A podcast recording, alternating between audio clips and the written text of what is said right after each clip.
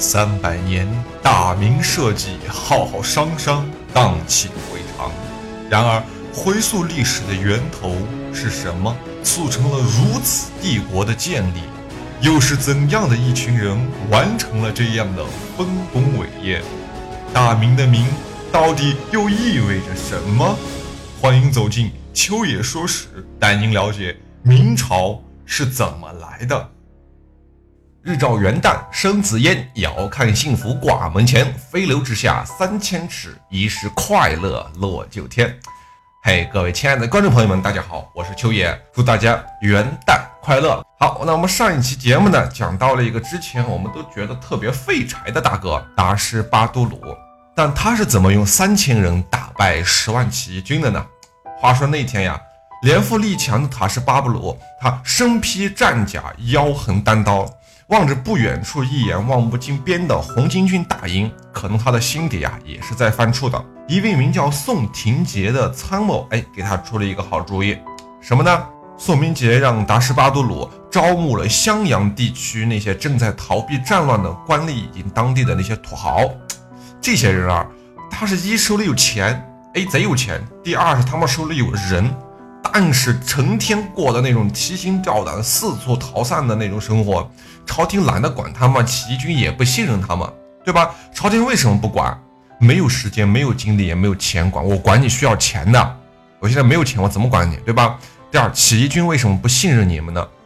那你们是原来朝廷的人，对吧？你们甚至有的人他连汉人都不是人，我为什么要信任你们，对不对？所以啊，那他们的心里是劳苦了，但是能怎么办呢？没人愿意要啊。哎，但是这个宋人。哎，但是这个宋廷杰呢，就发现了他的嗅觉很敏锐啊，他感觉到这帮人呢，现在是人数越来越多。哎，你要是单独的一个两个的一一伙人的话，宋大哥也懒得注意你，对不对？但是您记着，无论什么势力，无论什么人啊，他一旦人数多了，就会形成一股有组织的战斗力。好，我们可以进一步往下推演，如果这一些人啊，一直处于这种没人管的状态，会是一个怎样的结果？我估摸着，等他们的人数到了一定的程度，一定会跳出来一个领头的人，一个领头羊，是吧？那么他一旦整合了这股势力，那么到最后一定也是跟别的起义军一样，开始割据一方了。所以宋廷杰的计策就显得非常有远虑。果不其然啊，听从了计策的达什巴杜鲁啊，马上就得到了兵丁两万，他是欣喜过望的，没想到能这么容易就获得一支规模不小的队伍。于是达什巴杜鲁二话不说，就将这捡来的这一队士兵啊鞭策入伍，开始进军了。哎，部队啊行进至了蛮河一带，战士他们停下了脚步。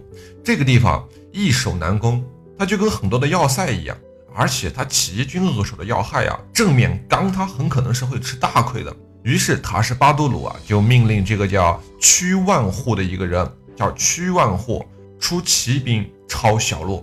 绕到了起义军的大后方，与正面的大部队前后夹击，打的起义军是大败而归。那塔什巴都鲁呢？他率领着援军啊，乘胜追击，一直追到了襄阳城。两军继续在南门外大战，又打败了起义军，并且塔什巴都鲁擒获了起义军的军官，达到三十人。史书记载是义军守城不出，暂时是不敢出来了。但是前有追兵，后有阻截呀，是吧？于是就爆发了著名的襄阳保卫战，这是古代的一次保卫战。塔什巴杜鲁啊，带着一队亲兵，就绕着襄阳城转了一圈，仔细观察了一下襄阳的地势，最后决定把整个部队分为内外两个部分。哎，内军再分成八支，像翅膀一样的包围了襄阳城。我们以前讲过啊，攻一座城池，在一时半会儿拿不下来的时候。最省力、最有效率的方法其实是包围它，让它内耗，是吧？断它的水，断它的粮，还要时不时的去佯攻一下你的城门，让你是又渴又饿又困又乏，哎，让你难受。最后我和你和谈，让你从内部瓦解。我们纵观中国的战争史啊，以包围为主要形式的攻城战，想要取胜，最后基本都是城内人自己把自己给瓦解掉了。有的是实在没吃没喝，老百姓不干了，开城门放敌军进城；要不然就是城中的集团内部啊，有人叛变，打开城门或者怎么样放敌军进入的。它本身是一个心理战，对不对？城内的守军那自然是不用说了，苦不堪言的嘛，对吧？城外的敌军就好过吗？显然也不是啊，对吧？你城内再怎么难过，你起码有地方睡，有地方住啊，嗯。而且你的粮草是准备好的，城外是没有这样的条件的，风餐露宿一点也不夸张，对吧？你你你以为每个人都有帐篷啊？那不可能，你别想了，那玩意儿只有军官有，普通士兵是没有帐篷的，随便土里面刨个坑就就睡了，盖点自己的盔甲呀，啊什么东西的，根本不是电视剧啊和影视作品中描写的那样，大家都有一个小帐篷，不是那样的。而且还有一个问题，就是粮草的运输，哎。在那个年代呀，运粮部队呀，什么迷路呀，找不到大部队呀，被别的部队袭击呀，啊，天灾人祸的意外出现呢，多得很，所以很容易补给就跟不上了，哎，那么军中就必须要自己带粮，而且但是你这种粮，你想啊，他一般不会带的太多，如果你带太多的话，影响行军速度的，对吧？所以城内和城外都不好受，就看谁先扛不住。我们再说他是巴多鲁的部队，他还有外军。刚才说的是内军嘛，现在还有外军。他把外军也分成八营，哎，屯驻在什么燕山呐、楚山呐一带，以断绝和截断起义军的运呃援军部队。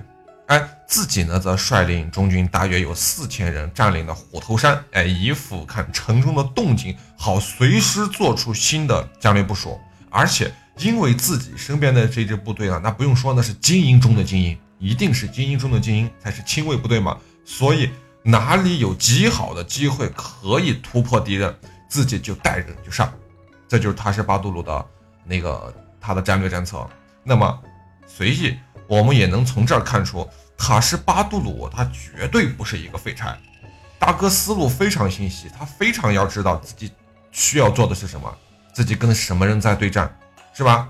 那么塔什巴杜鲁啊，身边还有几个随征的官员，李富为啊南昌的县令，还有一个姓黎的为义城的县令。塔什巴杜鲁呢，就命令他们去安抚当地的百姓，方便百姓向他们供应军粮。哎，随着时间的推移啊，城中的居民他受为日久。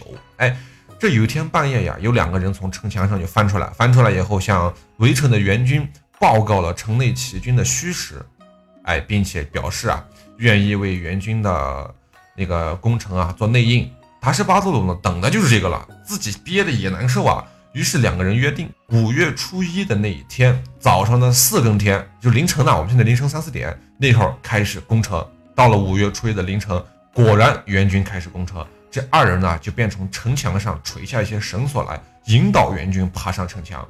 率先登上城墙的足足有近千人，那你想这个规模有多大？